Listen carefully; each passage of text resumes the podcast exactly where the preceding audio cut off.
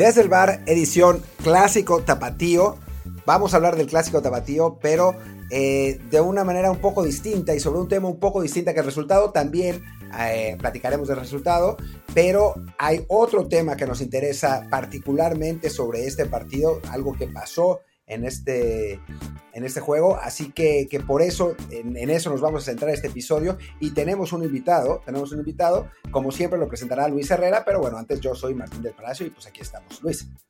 ¿Qué tal Martín? Y sí, yo soy Luis Herrera y como siempre también les recuerdo que este programa lo pueden escuchar en Apple Podcasts, Spotify y muchísimas apps de podcast más, así que por favor suscríbanse en la que más les guste y también por favor déjenos un review de 5 estrellas en Apple Podcasts con comentario para que sí más y más gente nos encuentre, que pues el crecimiento del podcast en las últimas semanas ya como que se ralentizó un poquito, ya los números no, no están en plan criptomonedas explotando, sino más bien una, una muy leve subida y pues no sé ustedes, pero no sé Martín, yo ya me estaba emocionando con poder pagarme unas vacaciones en alguna isla paradisiaca con el podcast y ahora ya no pinta tan bien, así que pues para que sí pueda yo pagar mis vacaciones, aunque sea aquí en Tarragona, cerca de Barcelona, pues requerimos que ustedes nos echen la mano con ese comentario en Apple Podcast y con el retweet también en, cuando hacemos el promo del programa.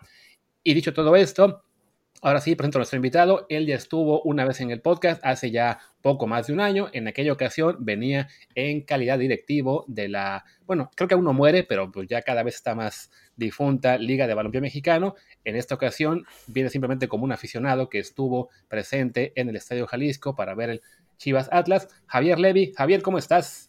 ¿Qué tal, eh, Luis? Eh, muchas gracias por la invitación otra vez. Martín, eh, saludos a los dos, abrazo. Eh, sí, eh, aquella vez estuve recién desempacado de mi puesto de, de ahí del encargado de comunicación de la liga y ahora pues sí, como un aficionado que fue al estadio después de quién sabe cuánto tiempo, no, no recuerdo la última vez que... Ah, pues sí, fui a la final, a ver campeón al Atlas, ahí de masoquista. Eh, pero sí, ahora, ahora vengo como un aficionado de a pie y a platicarles pues todo lo que vivimos ayer en el, en el estadio, incluso los días anteriores con la creación del Fan ID y todo eso. Sí, es importante poner el contexto, digo, ustedes ya lo saben, todo el mundo lo sabe, porque pues, a no ser que hayan vivido, no sé, en una, en una cueva en los últimos, en el último mes, a partir de lo que pasó en el, en el Querétaro Atlas, eh, pues Orlegui, el grupo Orlegui, anunció que en los partidos de sus equipos se iba a aplicar el Fan ID y no iban a dejar entrar a las barras.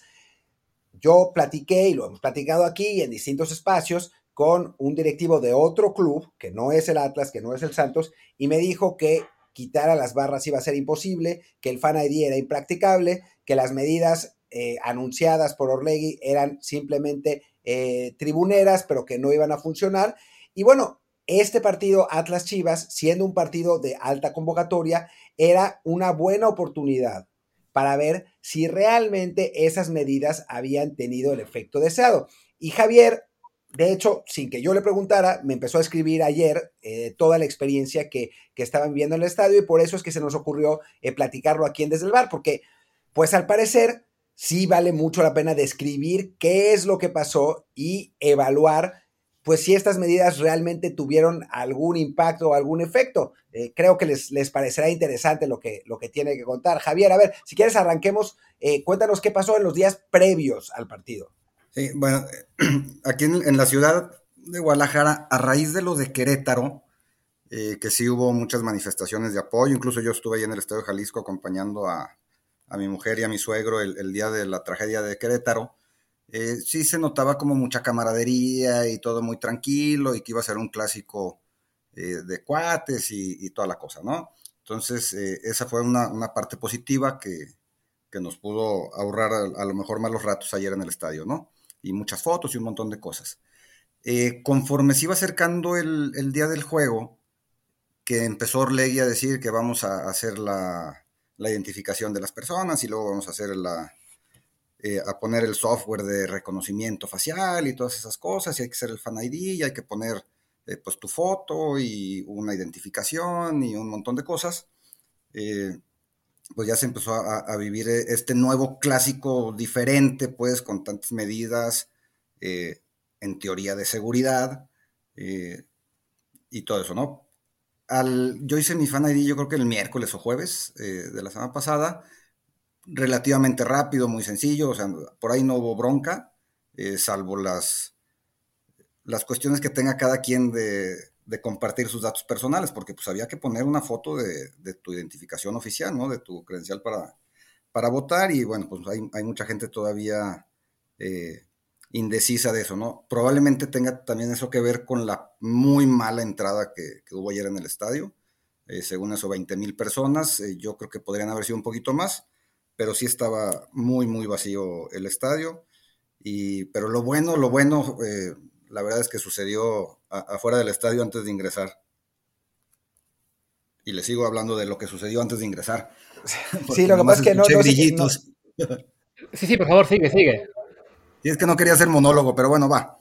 Sí, no, en este caso yo creo que mejor échate el monólogo por los hasta llegar al punto, digamos, en el que ya estás tú cerca de entrar y ya quizá intervenimos nosotros. Órale, va. Entonces les voy a platicar eh, la primera hora 10 de fila. Eh, el partido empezaba a las 7.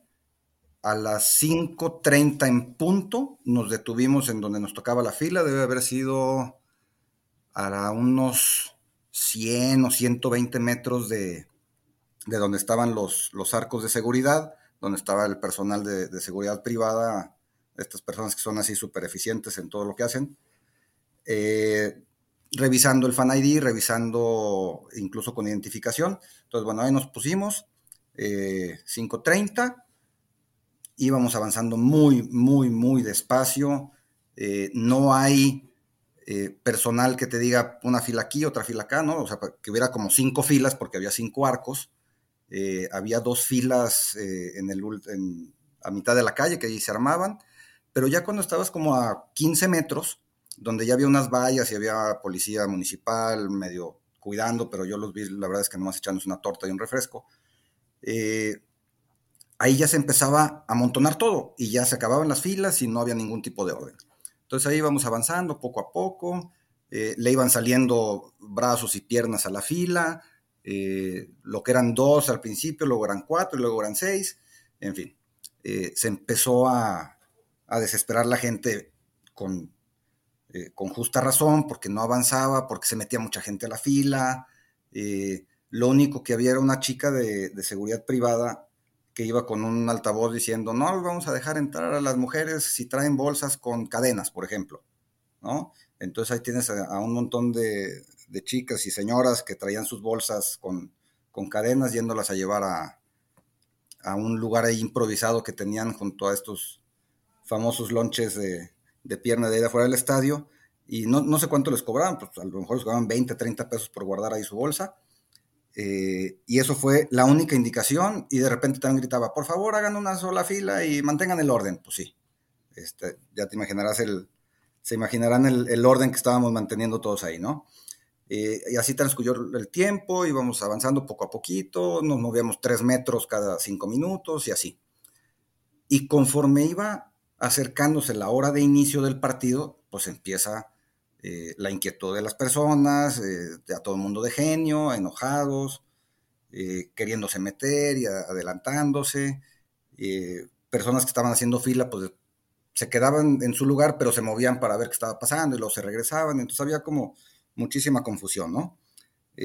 yo fui uno de ellos, lo tengo que reconocer, que fui a ver qué estaba pasando, y es cuando me doy cuenta que eh, estaban revisando el Fan ID junto con la credencial de lector. Entonces me parecía que era un ejercicio ocioso, muy ineficiente, porque pues si tienes el Fan ID, se supone que pusiste tus datos personales, ¿no? Entonces a lo mejor lo que valía la pena ahí, que, que tal vez sí tardaría un poco de tiempo, es pues muestra tu Fan ID, todos en el teléfono, a lo mejor hazlo un poquito más grande y revisen bien la foto, es todo, que, sea la persona de la que está entrando que, que tiene ese Fan ID, ¿no? Y listo.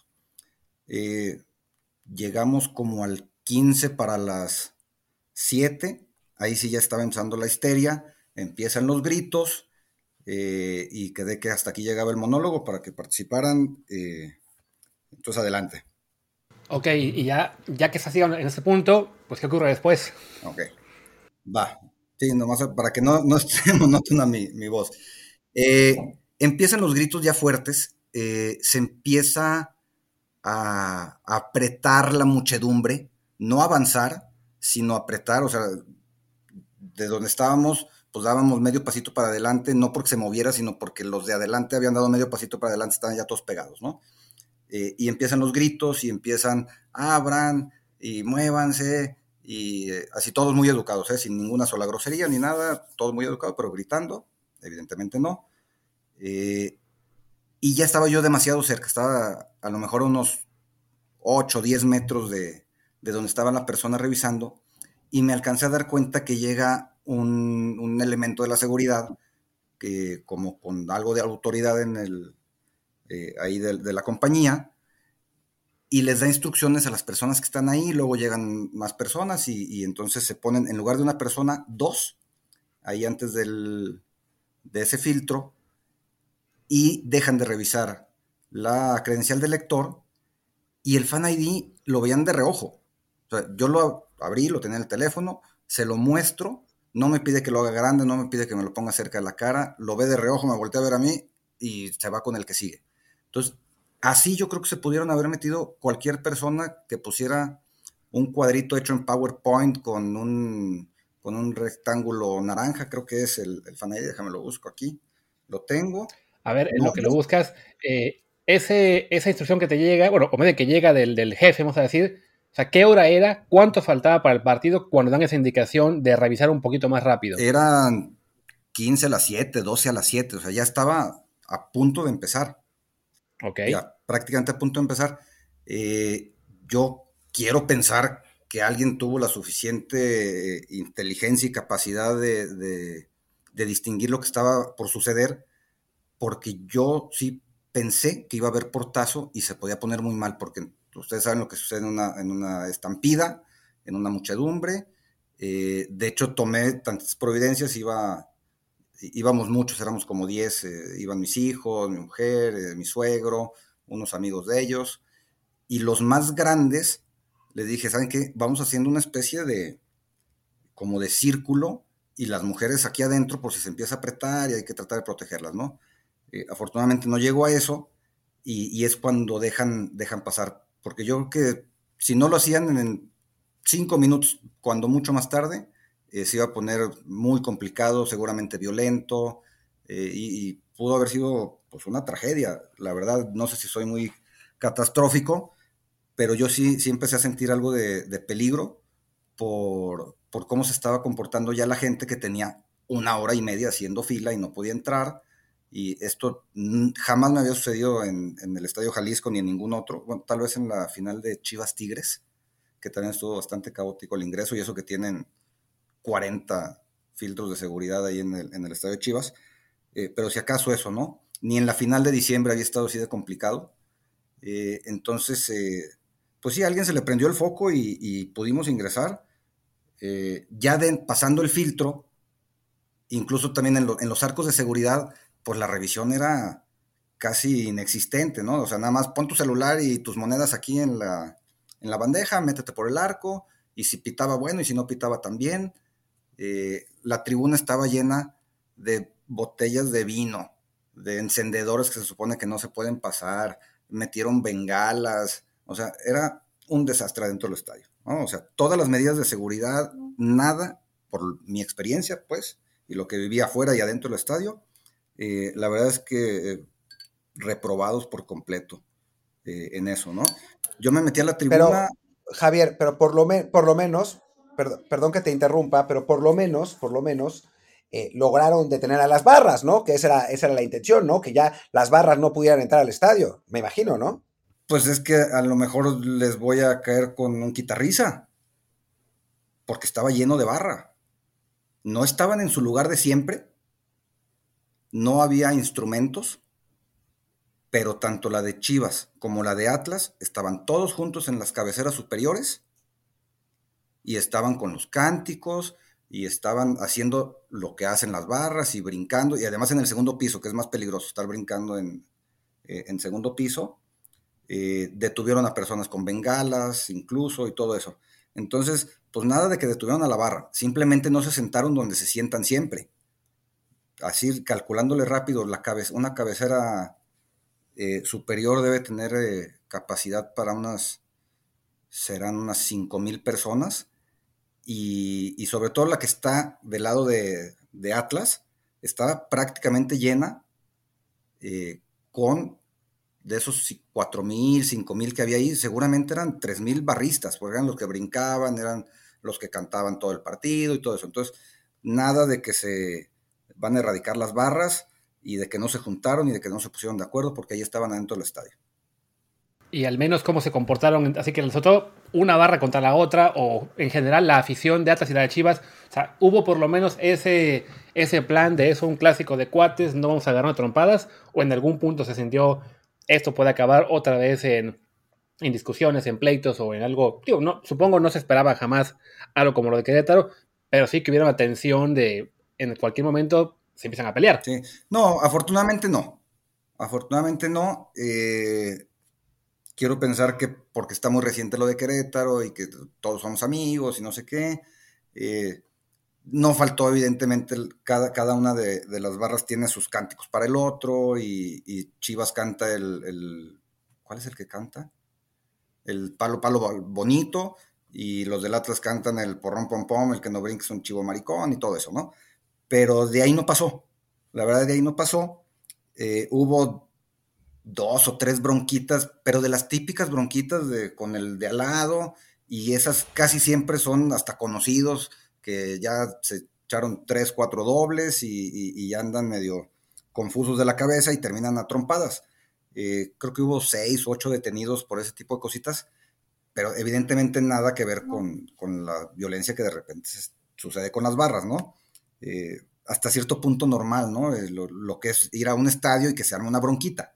Es, es hasta como parte del juego, ¿no? Este, de la experiencia. Si vas al estadio y no se arma una bronquita, es como si no, no fuiste, ¿no? Las barras bien, afuera bien, al salir, eh, sirvió mucho el empate de último minuto, porque probablemente si hubiera estado como un poquito más molesta la, gente del Atlas, y, ya al final, todo era felicidad y fotos y, todos los de Chivas y Atlas eh, contentos, y yo aquí tengo un montón de fotos con, toda la gente que se sienta en donde yo tengo mi platea, eh, porque todos son atlistas, ¿no? Y ahora no éramos como 50 en esa zona y había como cuatro camisas rojiblancas y 30 rojinegras, ¿no? Pero bien, eh, se notó ese ánimo de, estamos en tregua y ayudó, la verdad, mucho el, resultado final de que, de que todo el mundo se salía contento, este, unos aliviados porque empataron de última y los otros pues medio decepcionados porque nos empataron de última, pero pues no perdieron y nadie se va a echar carrilla el resto de la semana y listo, ¿no? Pues hasta ahí quedó.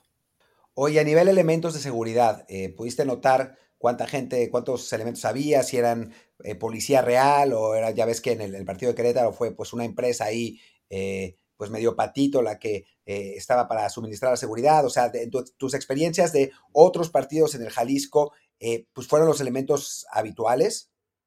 sí, el, operativo sí se notaba suficiente, incluso sobrado seguramente esperaban una entrada superior a los 35, 40 mil personas.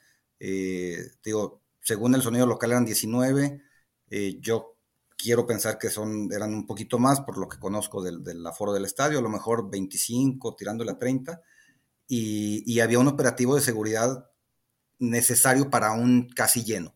Entonces se veía sobrado.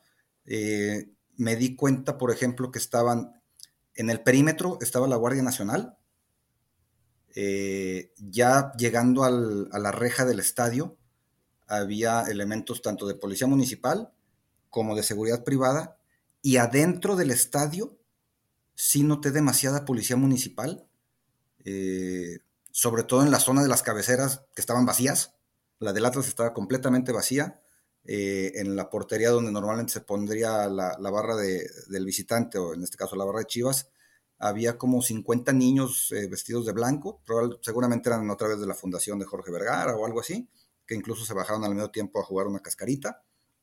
Y, ahí estaba lleno de policías. Eh, arriba también se veía mucho azul en, la parte alta del estadio.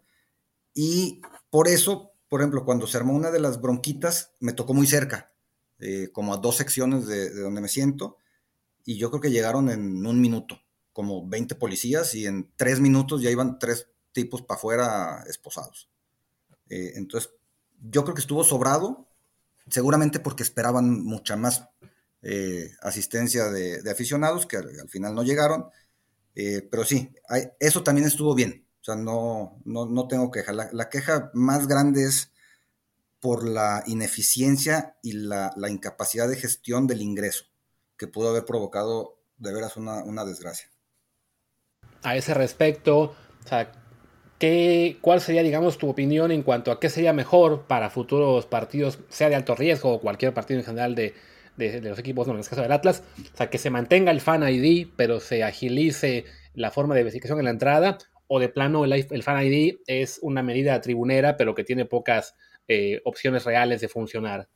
Yo, yo, creo que en, este, en esta etapa eh, de implementación sí me parece más tribunera que otra cosa, más... Eh, yo me vi involucrado en esto y yo soy el primero que voy a poner el reconocimiento facial y el fan ID, no sé qué, bueno, ya saben el verbo de, Alejandro.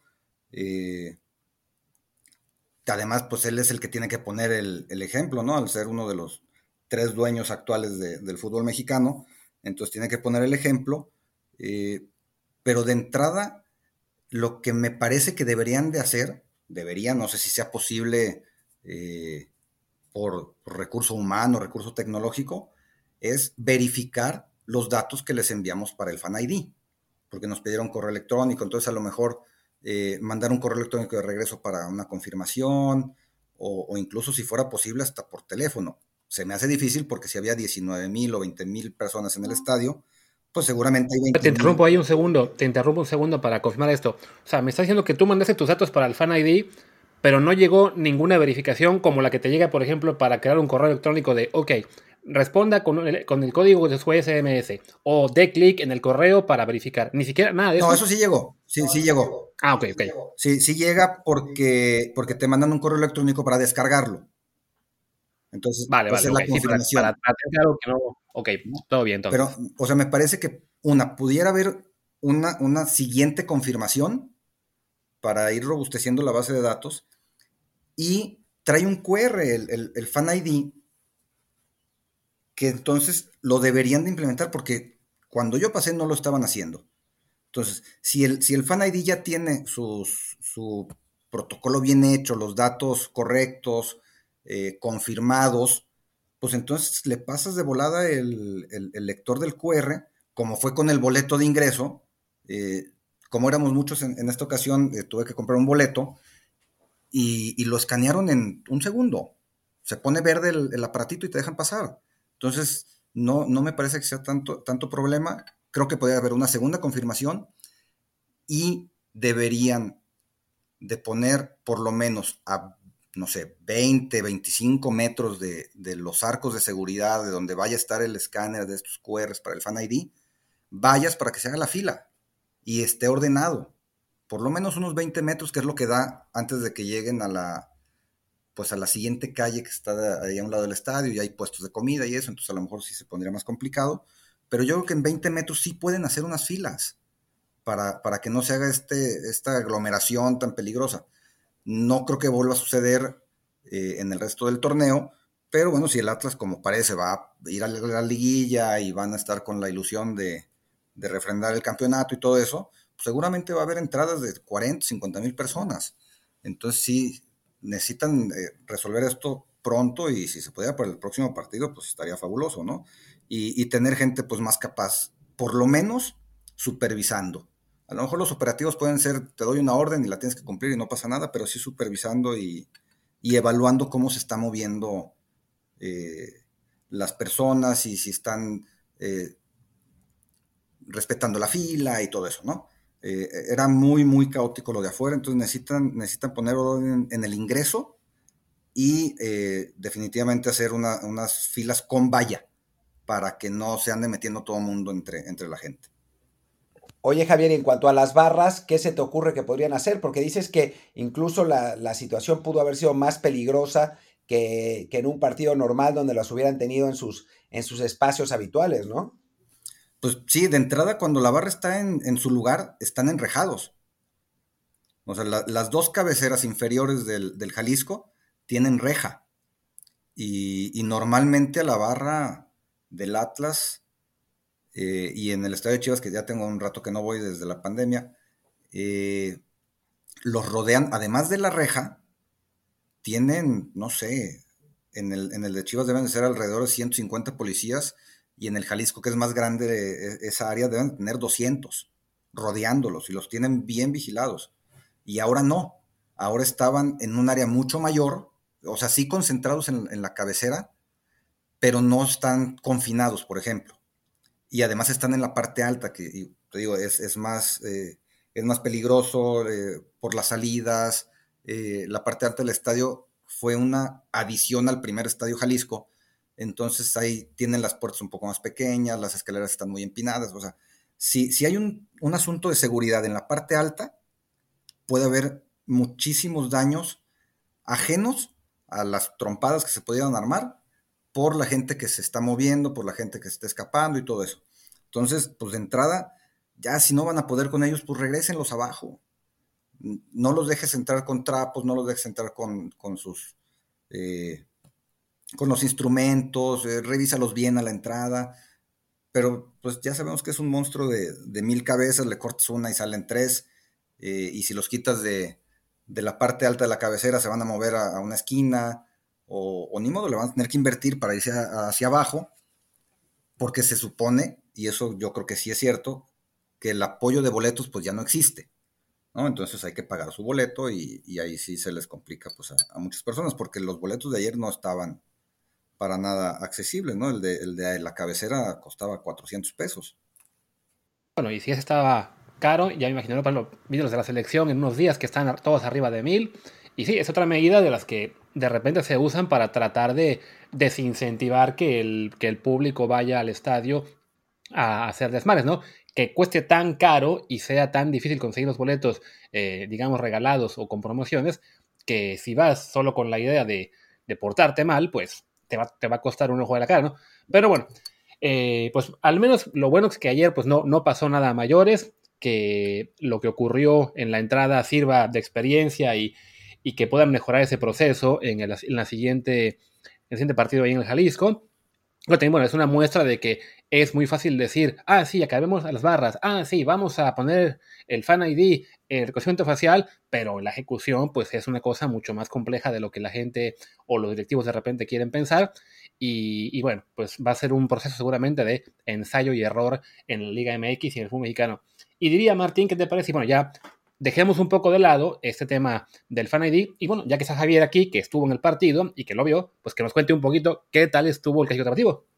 Eh, sí, con gusto, ahí con mi, pues con lo que, lo que he aprendido después de ver tanto fútbol, tantos años, eh, eh, no sé si sepan, yo fui árbitro profesional de la Federación Mexicana de Fútbol también, y directivo y toda la cosa. Entonces ahí más o menos le entiendo. el primer tiempo eh, fue, fue un poco más eh, efectivo el Atlas. Eh, Furch y, Quiñones, la verdad es que están jugando muy bien, aunque a Furch lo, secó casi todo el partido el, pollo briseño, por arriba no le ganó una. sí, cuando llega por abajo el balón a, Furch lo cubre muy bien, abre todo. Quiñones está convertido en una bestia. Es un, yo creo que él, él, sí debe ser el mejor jugador del Atlas ahorita. Eh, no se ha caído. Yo desde que llegó dije, va a jugar un torneo bien y, se va a caer porque se va a ir de fiesta y todo eso, y no. La verdad está, está convirtiendo en una bestia Quiñones. Eh, funcionó más el pressing de Atlas que, el de Chivas, aunque Chivas también los presionaba fuerte y, ahí, si acaso, por la jugada esta del gol anulado, que no lo he vuelto a ver, o sea, más lo que vi ahí en el estadio y lo que alcanzaba a voltear a las, a las pantallas de los palcos para ver las repeticiones, no me quedó claro si fue, si el balón salió o si lo remató con, el bíceps.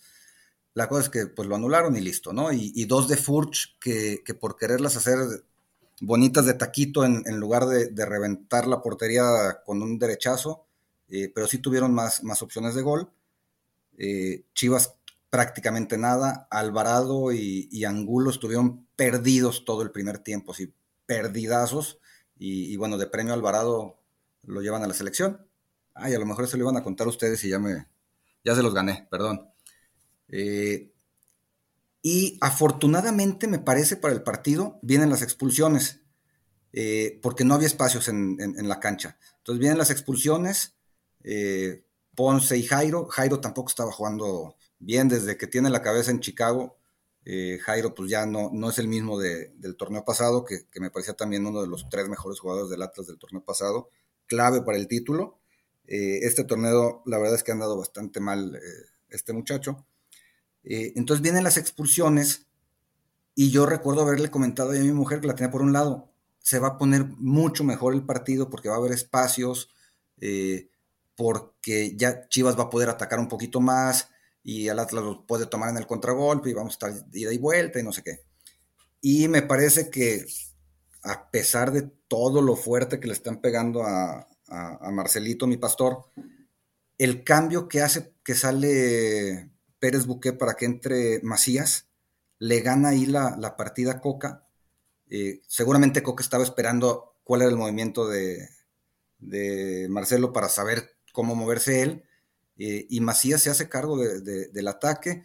Alvarado se acuerda que estaba jugando en el partido, Angulo también. Eh, de hecho, se cambia de banda Alvarado, se va contra Bella, que Bella fue un desastre todo el partido de ayer. Se la pasó viéndole el número Alexis y, luego Alvarado. Y entonces Chivas toma el control, eh, hace el gol de Chiripa, porque Alvarado a la hora que remata la pelota iba para afuera y, le pega al de Atlas y se mete. Eh, después viene un atajadón de esos que vemos muy pocos por, por, torneo de, Camilo a, un tiro de, Macías. Y, empezó Chivas a controlar el partido. Eh, empezó a tocar, Atlas empezó un poquito a desesperar. Y, Coca se fue por, por los chavos, ¿no? metió Herrera, metió a este otro chico delantero que se me olvida cómo se llama. y ahí, y a Chalá, también al ecuatoriano, y ya al, final, pues trilladísimo, pero pues sí, a lo Atlas, eh, en una muy buena jugada de Chalá, le pone un centrazo a, Quiñones que remata como Dios, y pues ya, este, ahí se acabó. Y luego va Quiñones con un montón de, inteligencia a, presumirle la camisa a la banca y lo expulsan, ¿no? Eh, pero me parece un resultado justo eh, porque el primer tiempo lo tuvo Atlas para, hacer por lo menos un gol, o que no, o si no les hubieran anulado el, de, el primero de Quiñones, pero el segundo tiempo Chivas, así tal cual, salvo, salvo ese desborde y, el remate de Quiñones, había controlado perfectamente el, segundo tiempo y, esa tajada de Camilo fue clave, porque si se van 2-0 al, al, 70, más o menos que fue la, esa jugada, difícilmente lo hubieran recuperado. Era un gol y en un en un Ave María pues lograron el empate, ya todos contentos y, listo, ¿no? Eh, ¿Cómo viste a Macías? Eh, ahora, digamos, volvió de Europa, los primeros partidos ahí medio anduvo, pero no tanto. Ayer, bueno, provocó el gol, a final de cuentas su, tiro fue, fue, ese rebote fue el que, el que causa el, gol de Chivas, pero ¿cómo lo viste en general? Eh, bastante bien. había visto poco. la verdad es que no me gusta ver mucho el fútbol en la televisión. Eh, y como no estoy yendo al estadio, pues menos. Eh, pero sí vi, eh, por ejemplo, el segundo tiempo de, del América Chivas, que lo jugó el segundo tiempo Macías y, parecía frontón. el de Santos no lo vi, hizo un buen gol, típico de Macías, toma la pelota y un fierrazo al ángulo, ¿no? Pero ahora, ahora que lo pude ver ahí en, en el estadio jugando 45 minutos desde el inicio del segundo tiempo, eh, la verdad es que sí se notó una, un cambio brutal en el equipo, además de los espacios evidentes por, el hombre de menos de cada equipo, pero tomó, tomó el balón, lo, eh, fue a chocar con los centrales, eh, distribuyó, eh, picó un par de veces a las bandas, como en la jugada del gol y, en esta de la tajada. se, vio, se vio casi como aquel Macías que, antes de irse a Europa, ¿no? El, Macías de los 10 goles por torneo, el que era el dueño de la delantera, que, tenía bien el balón, que distribuye, que le pega de fuera del área y todo eso. Entonces, me parece que eh, si ese va a ser el camino de Macías de ir tomando regularidad y, tomar su juego y, ya logró hacer un gol, aunque no haya jugado tan bien y, solamente jugó 20 minutos en Santos, a los 3 minutos hizo el gol. Eh, yo creo que Macías, a ver si le alcanza, eh, para llegar bien si es que Chivas alcanza a llegar a liguilla. Si llegan a liguilla y, embalan un par de triunfos y, Macías levanta, pues a lo mejor pueden, pueden aspirar a avanzar, no sé, jugar en los cuartos, yo qué sé. ¿no? Y hasta ahí, ¿no? Evidentemente no veo campeón a, Chivas ni de chiste. Eh, al que veo campeón definitivamente es a Tigres. Están volando esos cuates. Eh, pero no, Macías bien. La verdad es que Macías bien. No sé cómo le ha ido en, Europa cuando jugaba, que no jugó pues, más que como cinco minutos y medio. Eh, pero ahorita ya se ve mejoría, pues se va avanzando. Ojalá no se no retroceda y, vuelva a ser este Macías que se pierde, que le rebota todo y, que se va y se esconde en los centrales y, no pelea una, ¿no? El, Macías de ayer sí fue la diferencia eh, y probablemente si sin Macías ayer eh, o quedaba 0-0 o perdía el partido Chivas, seguramente.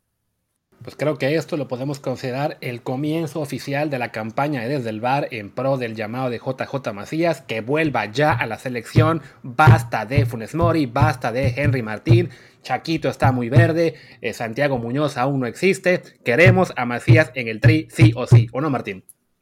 Totalmente, aquí somos macillistas desde, desde la cuna, lo, lo queremos de regreso ya no, fuera de broma, si Macías vuelve al nivel en el que estaba en León, sí, por supuesto. O sea, no, nunca sobra un jugador así. Obviamente falta mucho, ¿no? Hay que, hay que esperar a que, a que, digo, a que agarre más ritmo, pero, pero la verdad es que son, son buenas noticias eso que nos está diciendo Javier. Y una más, eh, vi que Faitelson se quejaba amargamente del arbitraje, ¿no? Decía, el fútbol mexicano es terrible, es una vergüenza, ¿cómo puede ser? Eh, pero por lo que nos contaste, pues no parece que el árbitro haya sido realmente mucho factor, ¿no? No, la verdad es que no creo. Eh, el, primer, en el primer tiempo, por, la, por esta jugada del gol invalidado, que se invalida de inmediato. Eso, es algo también bien importante. ¿no? no se dio por bueno y luego el VAR dijo que no. El gol se invalidó por un aparente saque de meta. Eso es lo que, lo que señaló eh, el asistente, que me parece que de ese lado era Morín. Eh, porque me quedó esa, esa maldita costumbre también de seguir viendo a, los asistentes, a los árbitros y ver sus señas y, qué tratan de explicar, ¿no? Entonces, en, cae el gol eh, y yo luego, luego volteé a ver al asistente y veo la bandera arriba. Y dije, bueno, fuera de juego no es porque definitivamente no va fuera de juego. Y cuando Silva César Ramos hace la, la seña con la bandera del saque de meta. Entonces dije, ok, saque de meta salió, lo van a revisar. Y entonces ahí estamos todos volteando a, los monitores de los palcos, porque me siento muy, muy cerca de los palcos, a dos filas de un palco, y, ahí y no se veía nada, ¿no? Pero luego de repente sí vi una toma en la que parecía mano.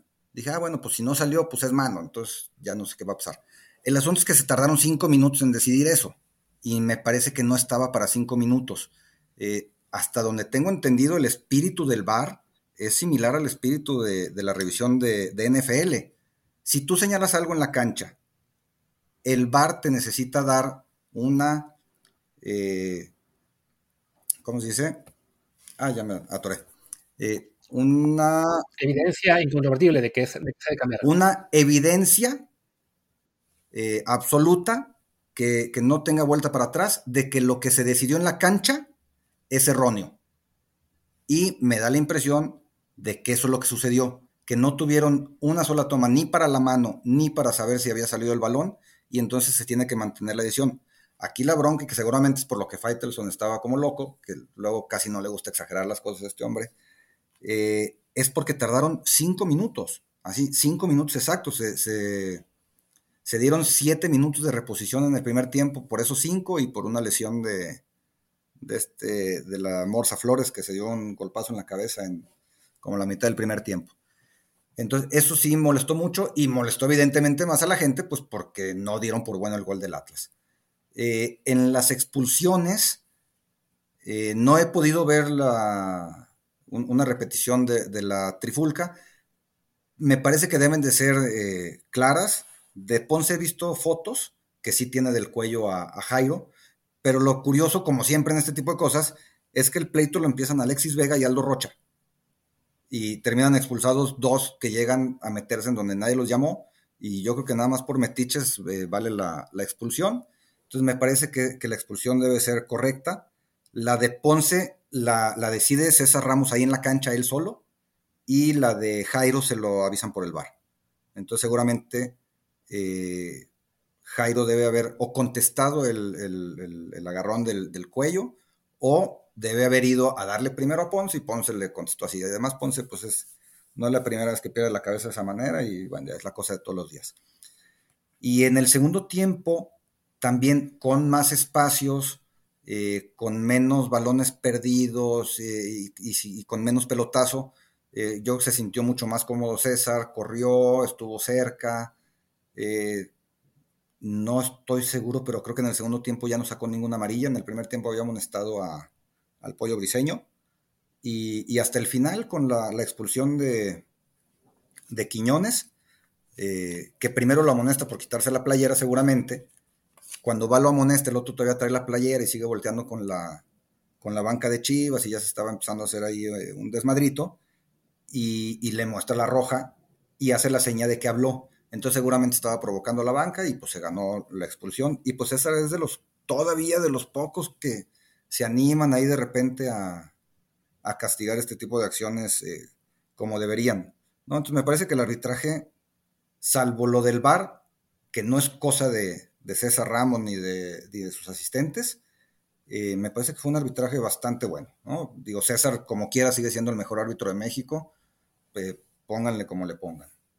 Ok, pues creo que Martín, con eso ya podemos también cerrar el episodio de hoy. Ya dedicamos un buen rato a hablar de lo que fue el tema, digamos, logístico en el partido y también unos minutos a la cuestión deportiva de lo que era pues uno de los partidos clave de la jornada en Liga MX. Ya hablaremos quizá más adelante de otros encuentros y evidentemente en la semana de lo que viene para la selección mexicana. Ya adelantaba Javier en un momento que llamaron al, al Piojo Alvarado selección, también a Carlos Acevedo, es la parte buena, entran ellos en lugar de Pizarro y de Orozco lesionados en la lista del Tata.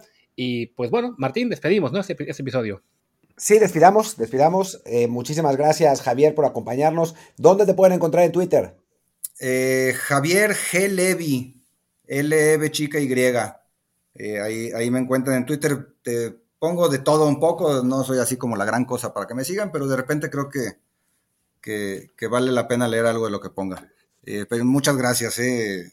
Soy fiel seguidor de, del podcast. Y, pues como siempre un placer. Este, les agradezco mucho la atención y, pues ojalá quienes lo escuchen pues les sirva para darse cuenta de, cómo fue toda la experiencia ¿no? de ayer en, el Estadio Jalisco, tanto la seguridad y pues mi, humilde análisis táctico técnico del partido.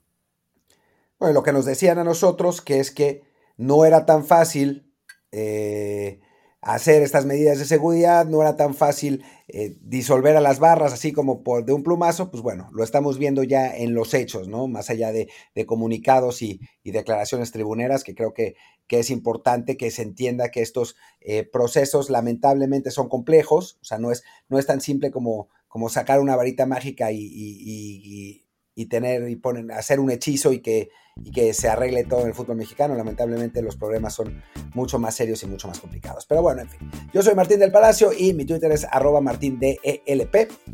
Yo soy Luis Herrera, el mío es arroba luisrha, el del programa es arroba desde el bar POD, desde el bar pod. Pues gracias y hasta mañana. Chao.